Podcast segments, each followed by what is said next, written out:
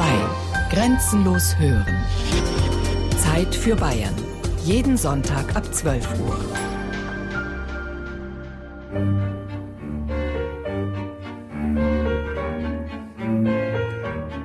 Das ist das Besondere der Sollenhofener Plattenkalke. Das ist eine Fossilfundstelle, die auf der Welt einzigartig ist. Man kennt sonst schon noch Plattenkalke, auch aus dieser Zeit, aber nirgends ist die Erhaltung so gut und nirgends war auch der Abbau dieser Plattenkalke so extensiv, so weit verbreitet und in so zahlreichen Steinbrüchen betrieben wie in der Altmühlalb, Gegend von Solnhofen und Eichstätt.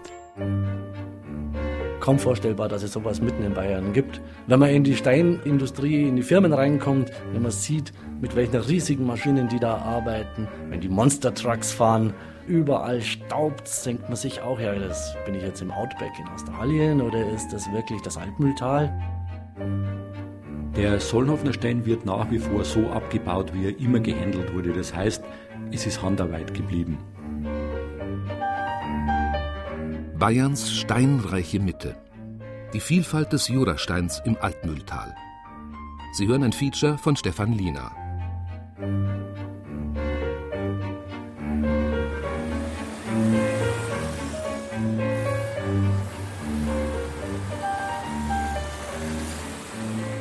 Noch bevor man das Loch in der Erde sehen kann, ist es bereits zu erahnen. Eine Staubfahne kündigt den Steinbruch schon von weitem an. Dazu kommt das Dröhnen der schweren Radlader, die mit Tonnen von Gestein beladen über pistenähnliche Wege rollen. An den Hängen hoch über der Altmühl fressen sich die Maschinen in den gelblichen Kalkstein, der die Gegend seit Tausenden von Jahren prägt. Nur ein paar Kilometer weiter sind die Kalkschichten zu dünn für schweres Gerät. Dort wird der Stein, wie seit Jahrtausenden, von Hand gebrochen. Er ist das traditionelle Baumaterial der Gegend. Er schafft Arbeitsplätze und er lockt Touristen in die Region. Er hat zuvor unbedeutende Dörfer berühmt gemacht und einige Unternehmer steinreich.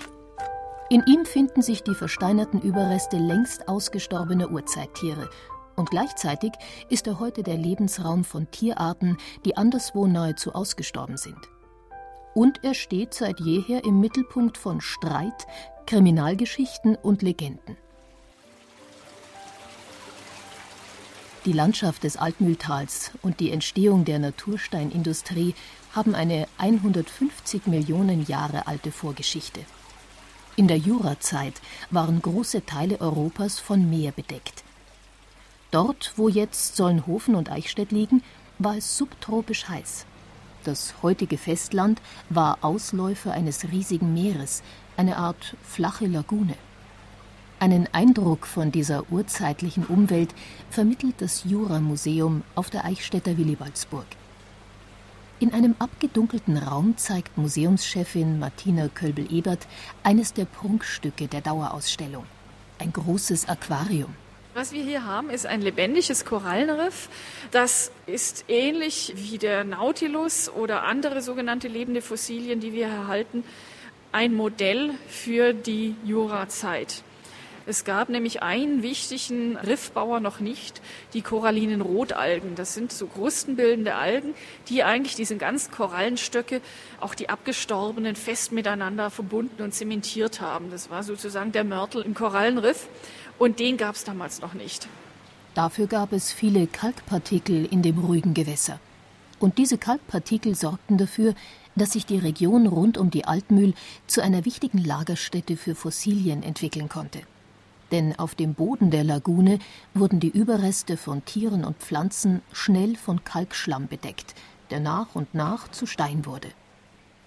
Als ob sie durch ein Zeitfenster blickten, können die Museumsbesucher deswegen heute sehen, welche Tiere vor 150 Millionen Jahren rund um das Jurameer schwammen, krabbelten oder flatterten. Die Solnhofener Plattenkalke sind in äh, sogenannten Wannen abgelagert worden in einem flachen Meer. Das war ein tropisch warmes Flachmeer. Und die Wannen, zumindest die tieferen, scheinen lebensfeindliche Regionen gewesen zu sein. Dort gibt es keine Anzeichen dann auf Bodenleben. Also auch keine Aasfresser, die äh, Leichen, die dort hineingeraten, dann auch fressen könnten. Und das ist der Grund, warum diese Fossilien so gut erhalten sind. Durch eine schwere Holztür geht es hinter die Kulissen des Jura-Museums. Dort, fernab von den Besuchern, die jeden Tag die fossilen Zeugen einer längst vergangenen Zeit bestaunen, liegt das Reich von Pino Völkel.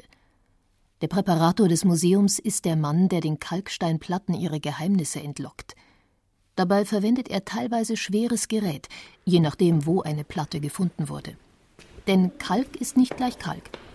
In manchen Regionen der Altmühlalb werden Platten gefunden, die eher weich sind und dem Präparator keinen großen Kraftaufwand abverlangen.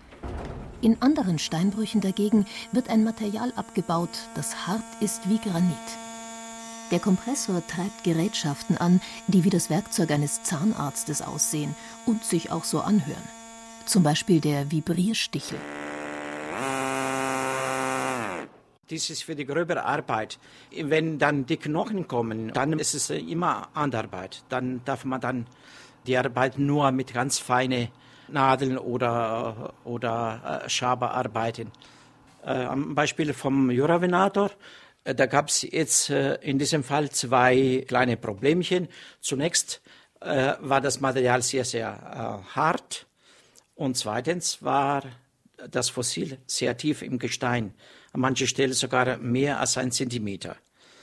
Jeder denkt sich in diesem Fall, man benutzt ganz fein Präpariergeräte oder ein, ein Präparierstichel, der nicht so viel Druck ausübt, damit man schonend äh, arbeiten kann. Aber in diesem Fall war das nicht möglich. Wenn das Material sehr hart ist, dann kann man nur mit schweres Werkzeug arbeiten.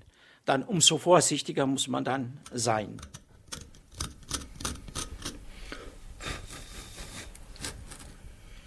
Am Jura Venator hat der gebürtige Italiener, der als einer der derzeit besten Fossilienpräparatoren gilt, lange gearbeitet. Doch die mühevolle Präparation hat sich gelohnt. Der einmalige Raubdinosaurier ist der neue Star des Museums auf der Willibaldsburg und hat sogar den Titel Fossil des Jahres erhalten. Deswegen präsentiert ihn Direktorin Martina Kölbel-Ebert ganz besonders prominent. Direkt neben der Platte mit dem eigentlichen Fossil können die Besucher dank modernster Museumstechnologie eine Zeitreise starten und sich um Jahrmillionen zurückversetzen lassen. Das ist ein Computer mit Touchscreen. Da kann man sich jetzt über Details des äh, Juravenators informieren. Einerseits Skelettdetails, man kann sich also die Zähne aus der Nähe anschauen oder die Krallen oder den Schultergürtel.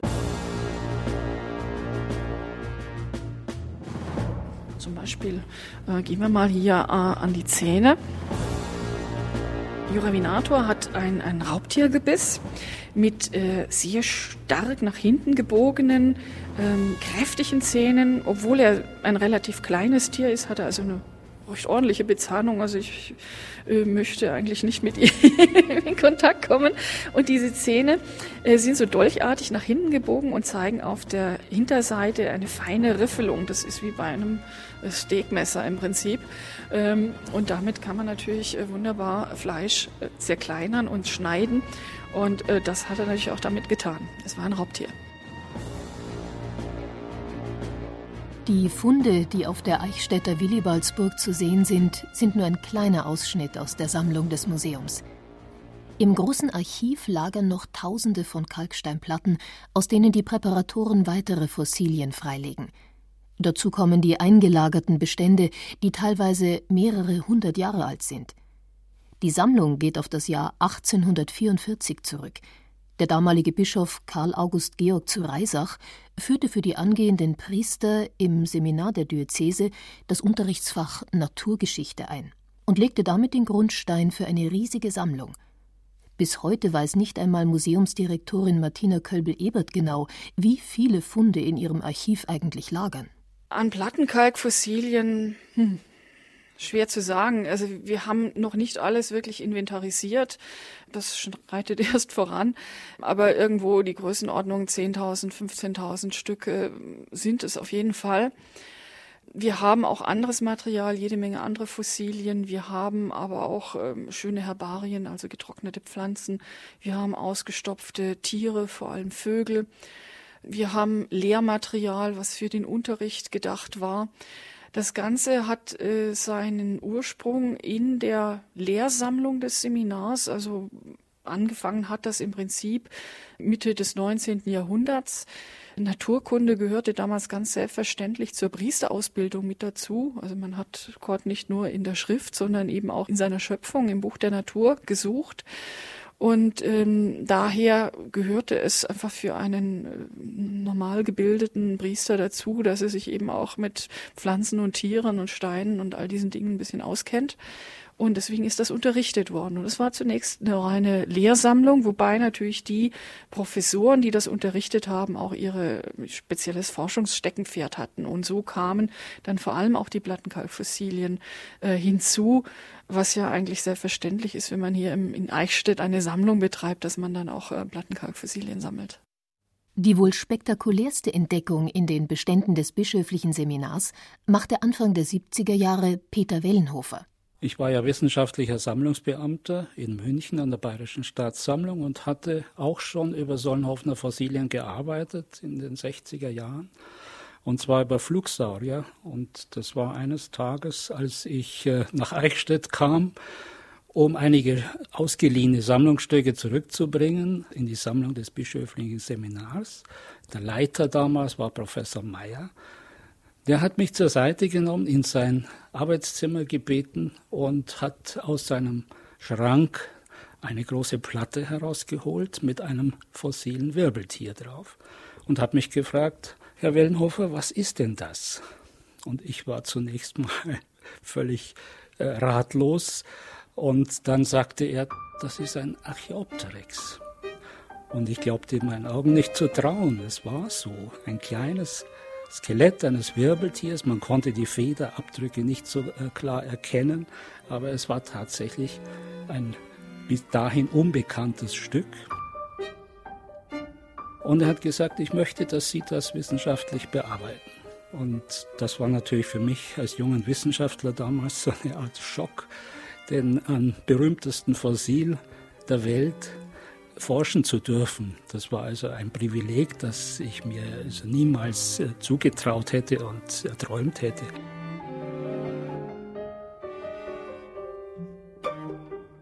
Aber so kam es nun und so bin ich dann auch äh, in dienstlichen Auftrag sozusagen mit der wissenschaftlichen Betreuung und Bearbeitung dieses ganzen Themas in Verbindung gekommen. Das Exemplar, das Peter Wellenhofer damals in seinen Händen hielt, ist heute auf der Eichstätter Willibaldsburg zu sehen. Der Archäopteryx hat Peter Wellenhofer seitdem nicht mehr losgelassen. Längst gilt der inzwischen pensionierte Paläontologe als der weltweit renommierteste Fachmann für den Urvogel, das berühmteste Fossil der Welt.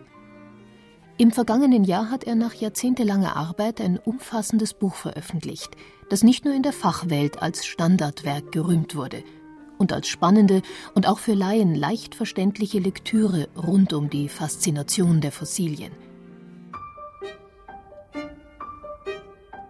Seit dem ersten Fund eines Archaeopteryx-Exemplars bei Solnhofen in der Mitte des 19. Jahrhunderts hat keine andere Versteinerung die Menschen so begeistert und die Wissenschaft ähnlich beflügelt.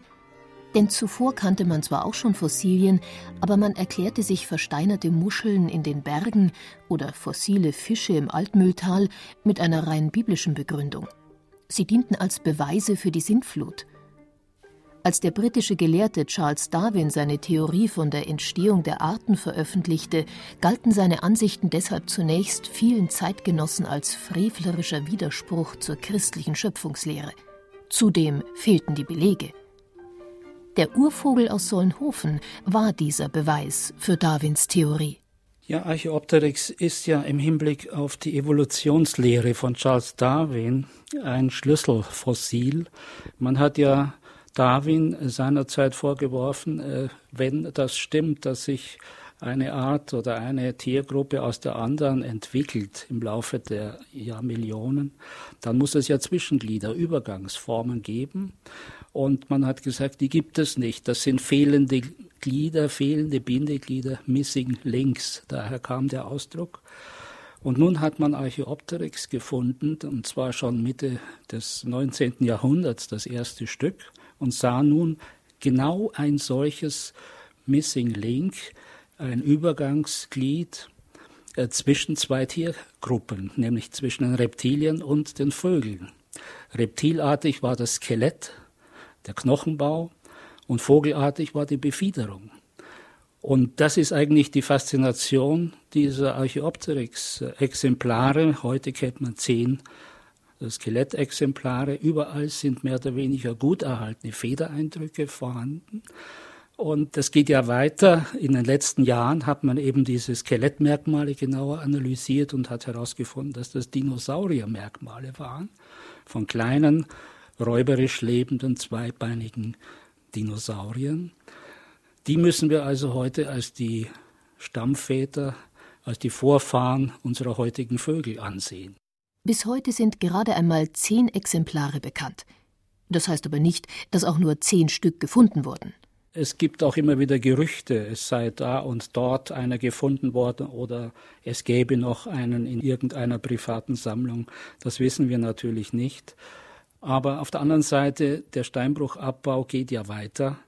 Und ich kann mir schon vorstellen, dass in den nächsten Jahren durchaus noch das ein oder andere Exemplar zum Vorschein kommt. Gleich zwei Exemplare des Archäopteryx kann sich Martin Röper jeden Tag ansehen. Mit mehreren Schlüsseln öffnet der Direktor des Bürgermeister Müller Museums in Solnhofen die schwere Stahltür zu seiner Sammlung. Seine Liebe zu den Fossilien entdeckte er schon als Kind. Meine Eltern waren einer der ersten Geotouristen in dieser Region hier im Naturpark Altmühltal, die speziell aufgrund des Rufes der Lokalität Solnhofen und dem Ruf des Natursteins hier hingekommen sind. Und ich habe als Kind hier jedes Jahr Urlaub gemacht. Ich komme seit 40 Jahren hierher, habe später aber auch an der Universität Bonn ein Riesenprojekt gemacht über die Solnhofener Plattenkalke. Auch ihn hat die Faszination der versteinerten Zeugen der Urzeit seither nicht mehr losgelassen und er bemüht sich, diese Begeisterung an die Besucher seines Museums weiterzugeben. 30.000 von ihnen kommen jedes Jahr. Für einen Ort, der nur 2000 Einwohner hat, ist das eine gewaltige Zahl. Deswegen bemüht sich Martin Röper, die Ausstellung immer attraktiv zu halten, zum Beispiel mit neuen Funden. Aufgebaut ist das Ganze im Prinzip wie eine Tageszeitung mit Schlagzeilen und dann mit Nachrichten, Nachrichtenblöcken, die wir jedes Jahr auch wechseln können. So ist das Motto unseres Hauses jedes Jahr eine neue Zeitung. Wir haben zum Beispiel hier jetzt aktuell ausgestellt, da sind wir auch einzigartig auf der ganzen Welt. Wir haben sowohl aus der Jurazeit eine, echte Eidechse als auch einen kleinen Keilzahnsaurier. Und beide diese Fossilien zeigen eine Abwurfstelle des Schwanzes vor 150 Millionen Jahren, wo die Tiere den Schwanz abgeworfen haben und dann sich ein neuer Knorpelschwanz gebildet hat. Das sind zwei ganz besondere Fossilien und die stellen wir mit den wissenschaftlichen Informationen heute aus. Wie im Jura-Museum in Eichstätt kommen Jahr für Jahr auch viele Kinder nach Solnhofen in das Bürgermeister Müller Museum. Für sie ist das riesige Meereskrokodil einer der Höhepunkte der Ausstellung. Doch Martin Röper hat noch ein paar andere Asse im Ärmel. Wir haben einerseits eine Gesteinsplatte äh, von 0,7 Tonnen Gewicht mit über drei Meter Länge, wo 1500 kleine Sprotten drauf sind. Der Blickfang für alle Kinder. Und dann haben wir natürlich Riesenfische, Riesenhaie, Rochen. Das sind die weiteren Stars. Während der Urvogel ist dann doch mehr etwas für die Erwachsenen. Die Kinder interessieren sich äh, ganz besonders für die Fossilien, die Besonderheiten zeigen. Wir haben einen Fisch, der hat einen anderen verschluckt. Dann haben wir den nächsten Fisch, der hat einen, der ist im Maul stecken geblieben. Wir haben eine Schildkröte, die Seeigel gefressen hat. Und diese kleinen Geschichten um die Stücke drumherum, die faszinieren die Kinder am meisten. Doch Solnhofen ist nicht nur wegen seiner Fossilien berühmt. Einst hatte der Ort ein weltweites Wirtschaftsmonopol, das einige Familien im wahrsten Sinne des Wortes steinreich machte. Im Jahr 1796 hatte der Theaterschriftsteller Alois Sennefelder keinen Verlag, der seine Texte drucken wollte, und auch keinen Geldgeber, der ihn finanzierte. Deswegen begann er selbst zu forschen, nach einer Technik, den Druck von Büchern deutlich billiger zu machen. Bis dahin waren Drucksachen aufwendig und teuer. Bücher waren deshalb einer Elite vorbehalten. Sennefelders Idee ein Verfahren, das möglichst kostengünstig ist und ohne teure Drucklettern auskommt. Als ideale Druckplatte entdeckte er bald flachen Stein. Es fehlte aber noch die Technik, diesen Stein zu nutzen. bis er zwei Jahre nach Beginn seiner Forschungen einen Geistesblitz hatte. Aber könnte man nicht eine festere Materie, wohl gar die Steinplatte selbst so herrichten, dass sie nur an der mit der fetten Tinte bezeichneten Stelle Farbe annähme und an der nassen ihr widerstünde? Das war der ganz einfache und natürliche Gedanke, der mir einfallen musste. Zwar fürchtete ich, der Stein würde vielleicht das Fett nicht genug einsaugen, wie es bei mehreren anderen Steinarten der Fall ist, aber der Versuch zeigte bei dem Sollenhofener Kalkschiefer gerade das Gegenteil. Alois Sennefelder hatte eine preisgünstige chemische Methode für ein Verfahren gefunden, das die Farbe zunächst auf eine ebene Steinplatte aufbrachte, bevor damit das Papier bedruckt wurde. Die Lithografie war geboren. Heute betreut Birgit Ott eine alte Lithomaschine im ersten Stock des Bürgermeister Müller Museums. Ich habe die Farbe auf dem Farbstein verteilt mittels einer großen Farbwalze die heute aus Gummi ist. Früher war sie aus Leder. Und mit der Farbwalze wird die Farbe auf den Littelstein aufgebracht.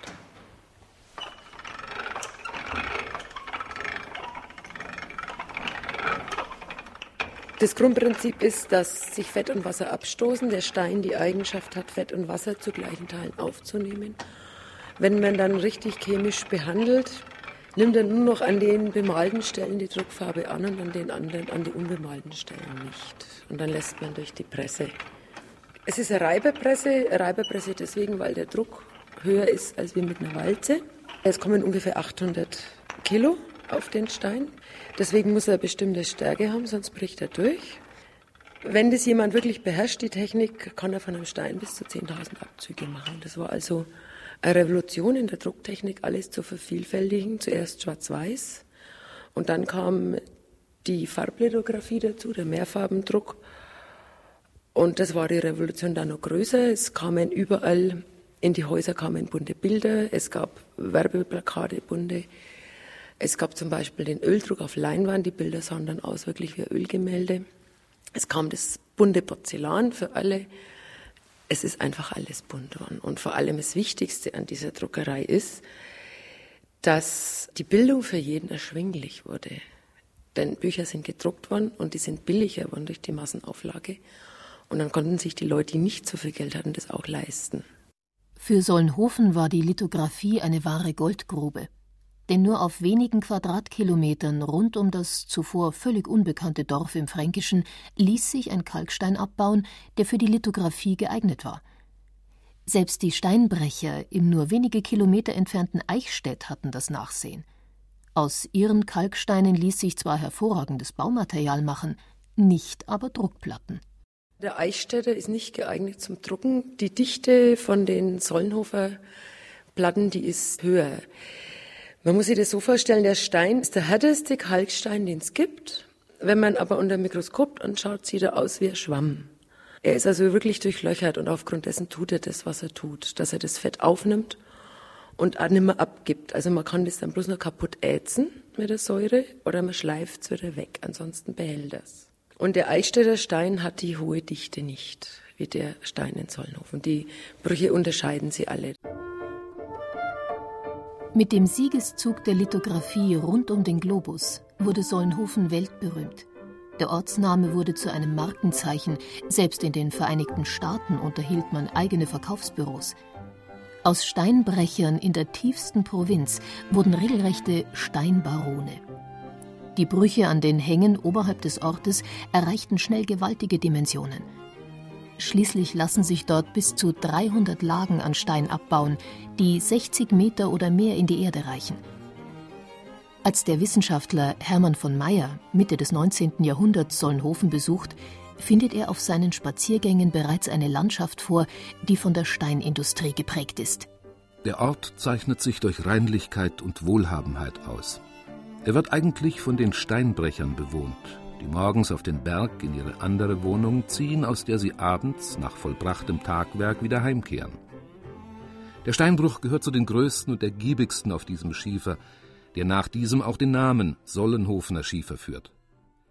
Der Gipfel des Berges wird dadurch, dass die brauchbaren Steine weggeführt werden und die Halde mit nutzlosem Gestein sich immer weiter ausdehnt, allmählich in ein Plateau umgewandelt, das bereits einen solchen Umfang einnimmt, dass jeder Steinbrecher sich mehrere Werkstätten errichten konnte. Diese bestehen in kleinen Hütten, die aus demselben Schiefer aufgeführt sind. Diese regelmäßige Reihen bildenden und durch Straßen getrennten niedrigen Hütten werden von einem größeren Gebäude, dem Wirtshaus, überragt.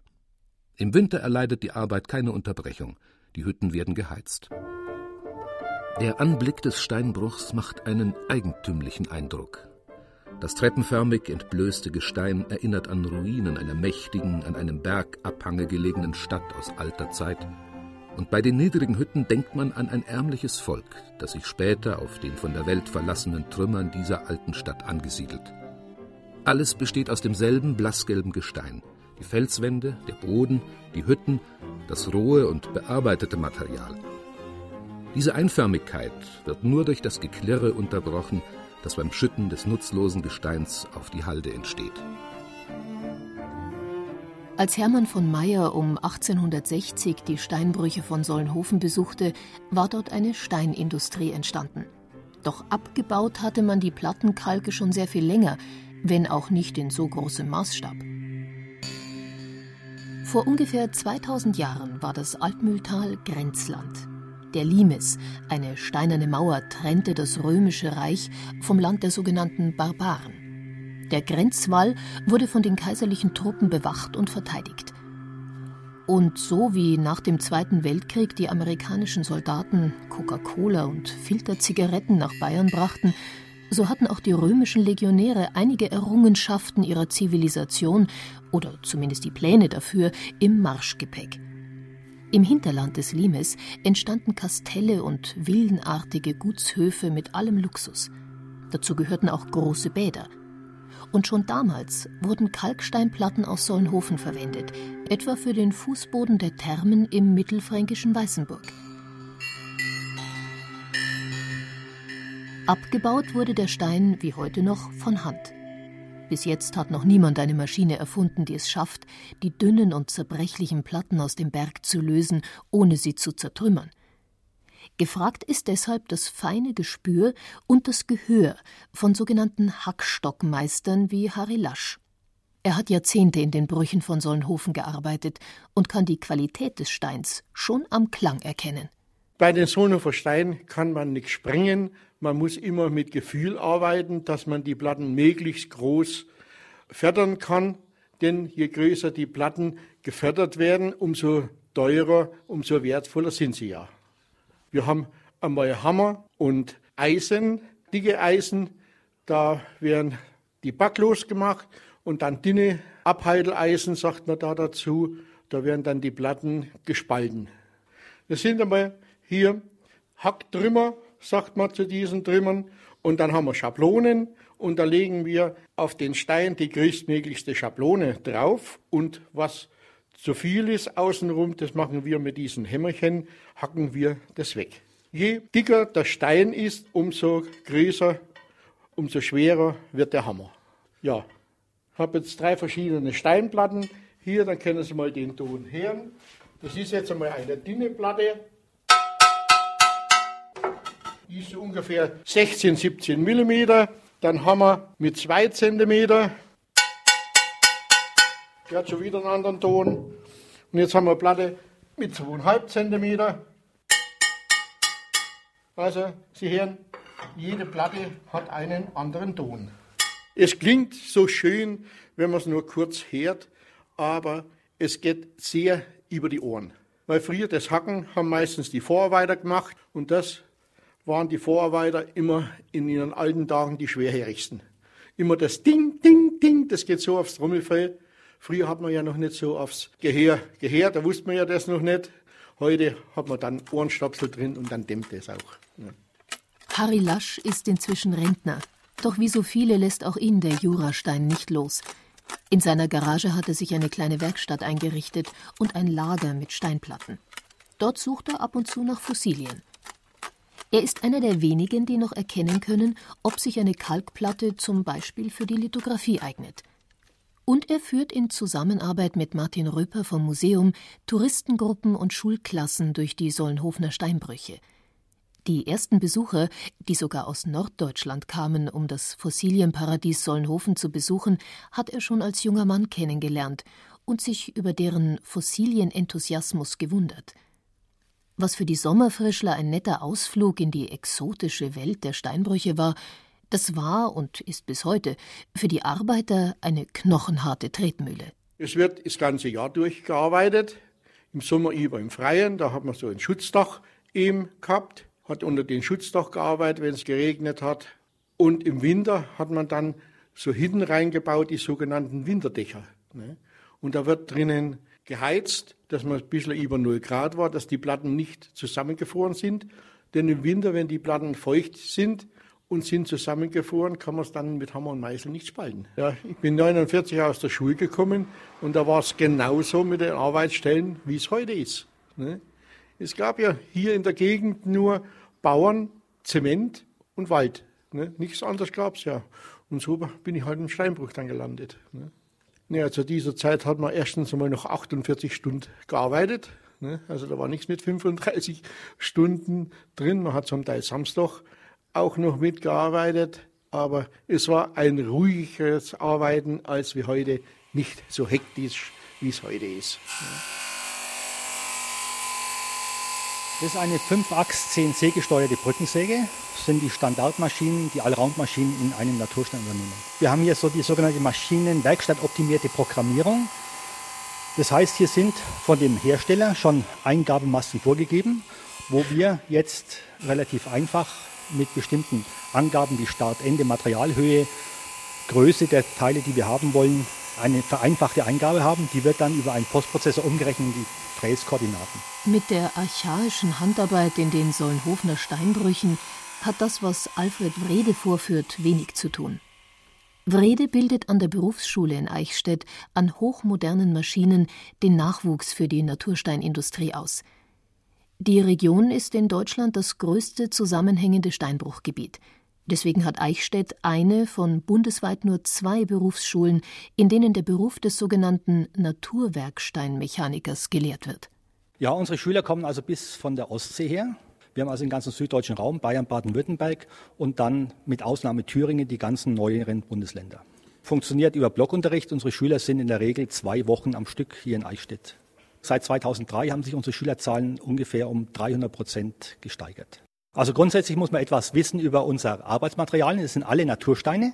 Davon gibt es so ganz grob mal ungefähr 15.000 momentan, die im Handel sind.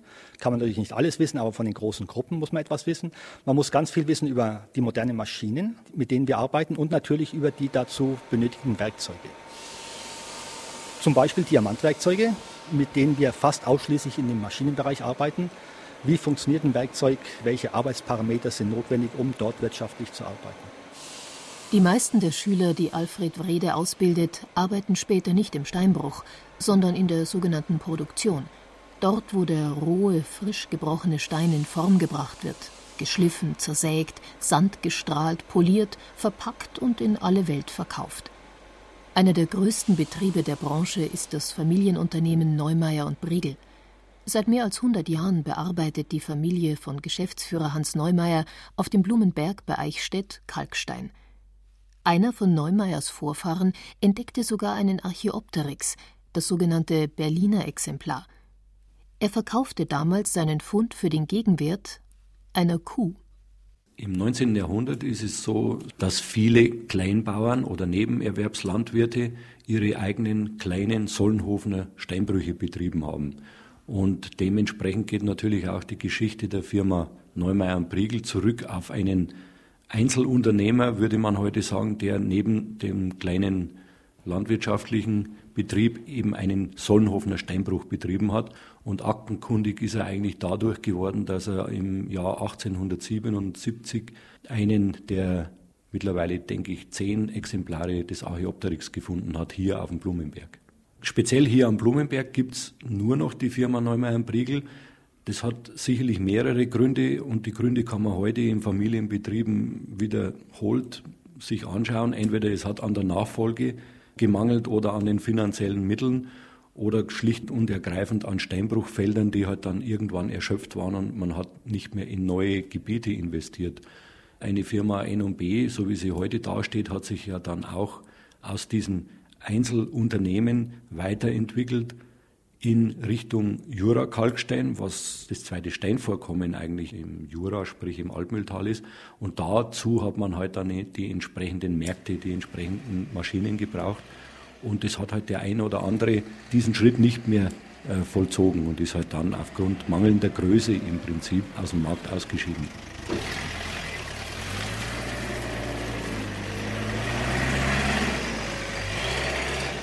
Aus dem Steinbruch als Nebenerwerb eines Landwirts ist längst ein Industriebetrieb geworden.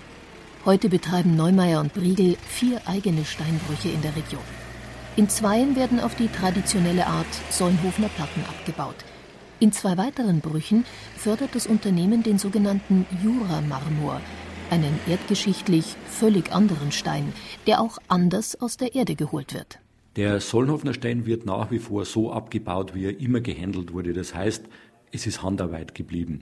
Man macht zwar den Abraum, sprich das nicht brauchbare Gestein, mittlerweile mit schweren Maschinen, aber das eigentliche Steine brechen und die Steingewinnung wird nach wie vor mit Pickel, Schaufel, Stemmeisen, Hammer, Meißel und Schubkarre erledigt, so wie es die Römer schon praktiziert haben.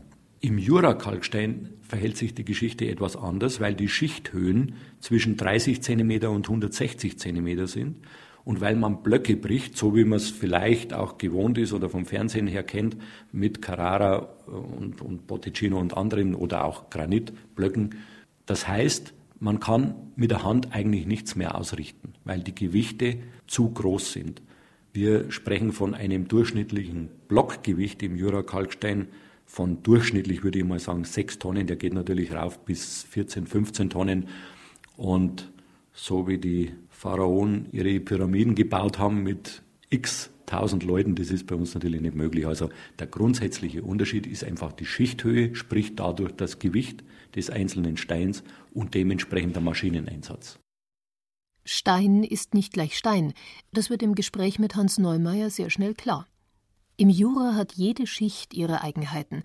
Für jede Lage haben die Steinbrecher einen eigenen Namen. Und auch die Farben wechseln, je nachdem, aus welchem Steinbruch und aus welcher Lage ein Block oder eine Platte kommt. Von einem graublauen Stein über einen mehr goldgelben Stein in einen helleren gelben Stein und dann gibt es noch die Variante, je nachdem, ob ich den Stein im Lager oder gegen das Lager schneide, dass ich eben einen geblümten, also mit dem Lager geschnittenen Stein habe oder einen gebänderten, der also ähnlich aussieht wie Travertin, der also gegen das Lager geschnitten ist. Wir gehen von verschiedenen Schliffen dann noch gröber werdend in sandgestrahlte Oberflächen, in gestoppte Oberflächen, in scharrierte Oberflächen, in gebürstete Oberflächen. Das ist aber auch im Moment so ein bisschen der Trend, dass man speziell im Kalkstein auf die alten Bearbeitungen zurückkommt. Die alten Bearbeitungen und die althergebrachten Techniken, im Jura ein Haus zu bauen, waren vor wenigen Jahren fast ausgestorben. Moderne Dachziegel zum Beispiel sind viel billiger als Solnhofener Platten und sie sind einfacher zu verlegen. Und so verschwanden aus den Dörfern in der Altmühlalb nach und nach immer mehr die alten Jurahäuser, die die Gegend so lange geprägt hatten, mit ihren Kalkdächern, an denen man den Lauf der Zeit erkennen kann. Frisch gedeckt sehen sie goldgelb aus, werden dann allmählich ocker und nach Jahrzehnten nehmen sie ein würdevolles Grau an. Einst müssen die Dörfer aus der Vogelperspektive ausgesehen haben wie ein Mosaik aus Gelb- und Grautönen, bevor das eintönige Rot der Dachziegel das dörfliche Bild zu dominieren begann. Doch inzwischen gibt es wieder private Liebhaber und auch kommunale Eigentümer, die mit dem sogenannten Legschiefer arbeiten lassen. Zum Beispiel, wenn sich die Gelegenheit bietet, eines der wenigen überlebenden Jurahäuser auf althergebrachte Art zu restaurieren oder auch zu modernisieren. Ein Spezialist für diese Aufgabe ist Hans Strobel. Der Dachdeckermeister beherrscht als einer der wenigen verbliebenen Handwerker die Kunst, traditionelle Jurahäuser mit Solnhofner Platten zu decken. Stein um Stein, Schicht um Schicht. Ich habe das Geschäft vom Vater übernommen. Das heißt, mein Vater hat damals auch Leckschiffe verdeckt und da haben wir mitgedeckt. Ich habe das also gelernt von Haus auf und haben dann immer wieder neu dazugenommen, weil das eine langwierige Arbeit ist. Man braucht also schon ein paar tausend Quadratmeter, bis man es einmal einigermaßen beherrscht, das Ganze. Die Steine selber, die sind alle unlegal, die sind also unförmig, die muss man zurichten. Wenn man da zuschaut, sieht man es ja. Der zückt jetzt unten ein bisschen gerade. Man muss nach Stärken zusammenzugen. Das heißt, ich kann in einer 8 mm Reihe keinen 7 mm reinlegen. Der würde dann im Laufe der Zeit rausrutschen. Muss also immer die gleiche Stärke in jeder Reihe sein. Man braucht ein gutes Auge, das ist also die Voraussetzung. Und noch was wichtig ist, ein gutes Sitzfleisch. Sitzen Sie mal acht Stunden auf so einem Strohsack, dann tut Ihnen der Hintern ganz schön weh. Und das ist das, was man erst im Laufe der Zeit, das Sitzfleisch kriegt man erst im Laufe der Zeit, sagt man. Den Winter über haben Strobels Mitarbeiter das größte Juradachprojekt der letzten Jahre gedeckt. Die alte Burg in Dollenstein, auf halbem Weg zwischen Solnhofen und Eichstätt. Auch bei eisiger Kälte sind sie auf das Dach gestiegen und haben mit ihren althergebrachten Werkzeugen die Steinplatten in Form gebracht. Das ist der Leckschiffarmer. Mit dem kann man spalten, mit dem schlagen und mit dem stoßen. Hauptsächlich für Reparaturen brauchst den Ring zum Neuschirm. Das ist das Schneid zum Reinfahren, zum Drücken als Hebewirkung und hinten zum Schlagen. Ganz einfach. Das ist der Hammer. Das Problem ist, von den Hammer, das kann man auch erwähnen, dass man den nicht kaufen kann. Und einen Schmied zu finden, das ist wie ein Sechs im Lotto. Man findet zwar hier und da mal einen Schmied, jeder sagt da, Eventuell macht er ihren Hammer. Einen, probiere mal. Aber Zeit hat keiner. Das ist das Schlimme. Jetzt habe ich einen in der Hand. Und zwar in Reit am Wald. Da hat er bei uns hat er ein Muster geholt, hat es zerlegt und hat dann nachgebaut. Die Zange selber ist aber noch nicht zwickfertig. Weil das Wichtigste an der Zange ist die Schneide da. Die wird also geschliffen. Und zwar individuell für jeden persönlich. Okay? Ein linker braucht es wieder anders wie ein rechter.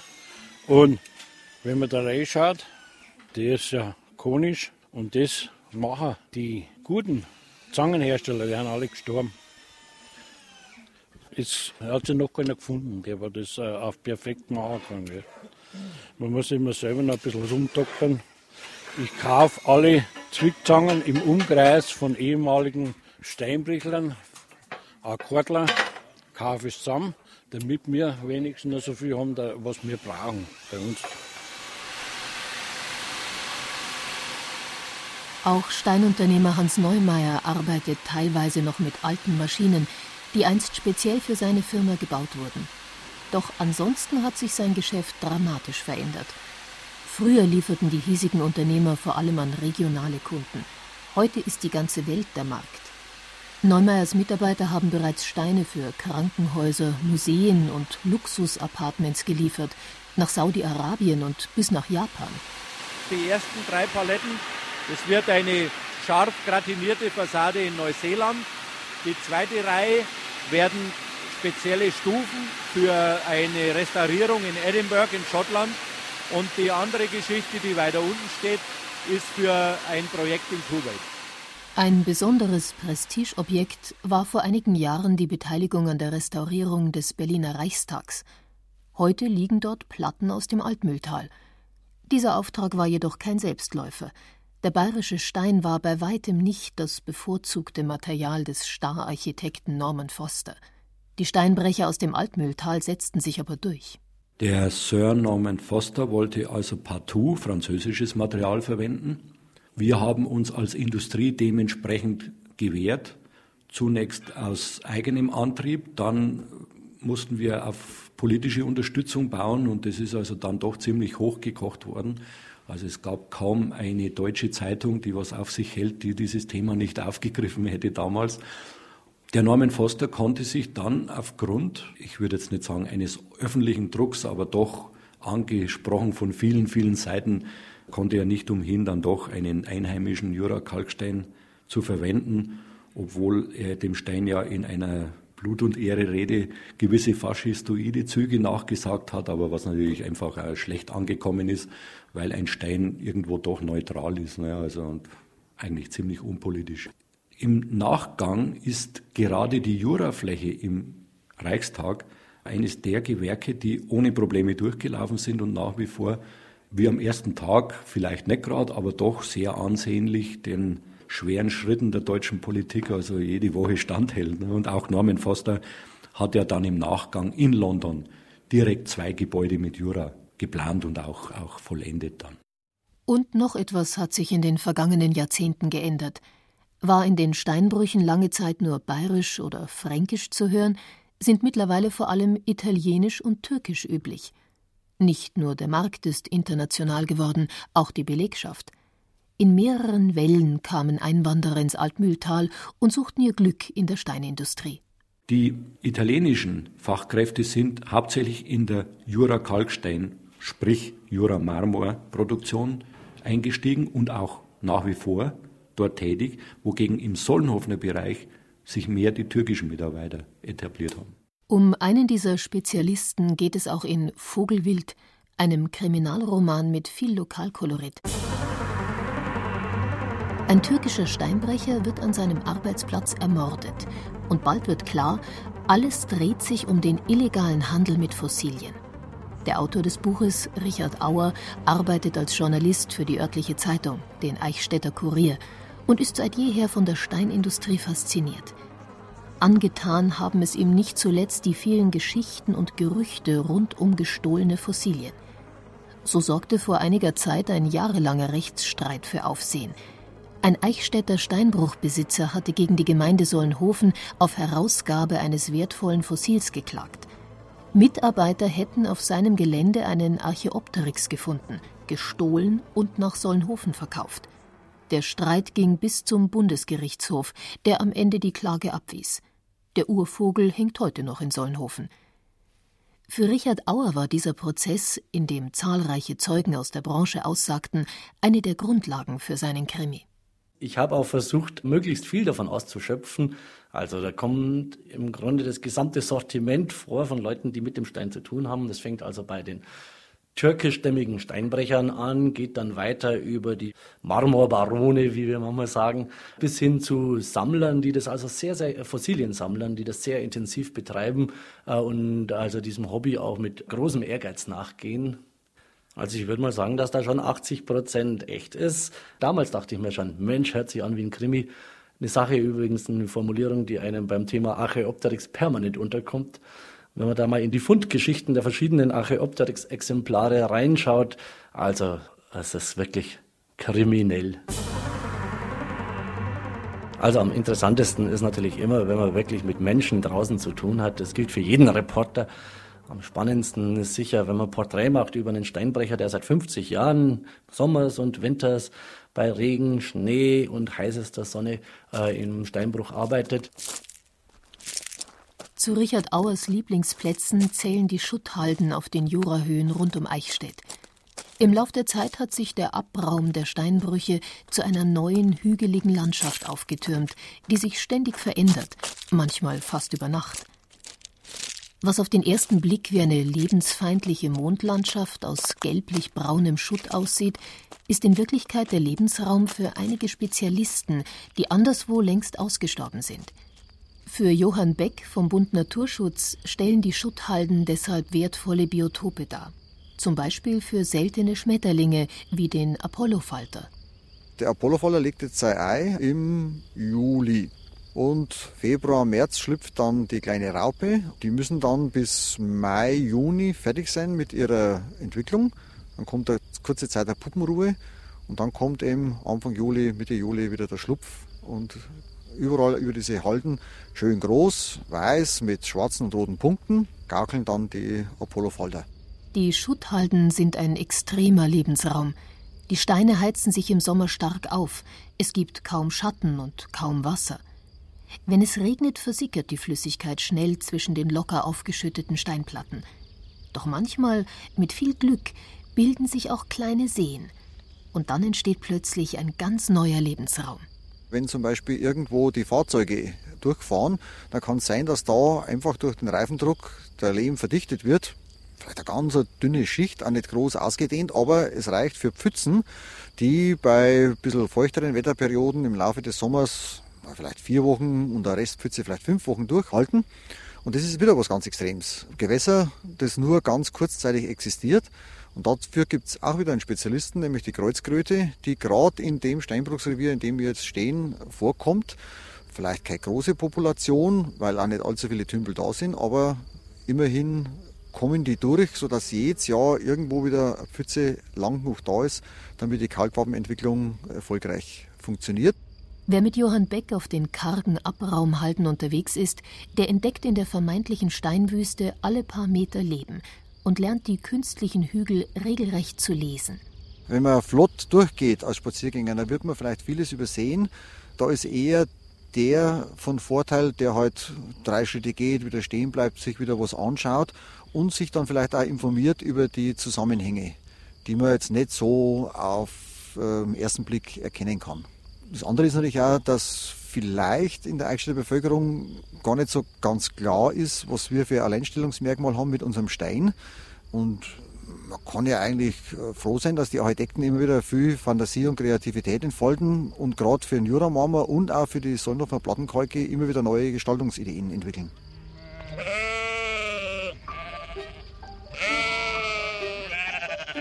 Wo vor 150 Millionen Jahren eine tropische Lagune zum Grab von Urvögeln wurde, liegt heute ein kleines Paradies. Und wie heiß es damals war, das kann man sich auch heute noch gut vorstellen. Zum Beispiel bei einem Frühlingsspaziergang über die Höhen des Altmühltals. Vielleicht begegnet man einem Schäfer, dessen Herde die Büsche auf den Südhängen in praller Sonnenhitze abweidet und so dafür sorgt, dass die Blumen an den Jurahöhen Licht bekommen. Oder man packt selbst Hammer und Meißel aus und geht in einem der speziell für Hobbypaläontologen geöffneten Steinbrüche auf die Suche nach Pflanzen und Tieren aus der Zeit des Jura. Denn irgendwo zwischen den goldgelben Kalkschichten wartet der nächste Archäopteryx auf seinen Entdecker.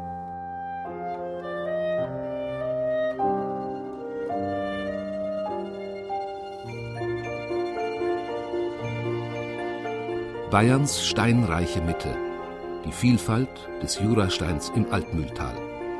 Sie hörten ein Feature von Stefan Liener. Die Sprecher waren Julia Fischer und Heinz Peter.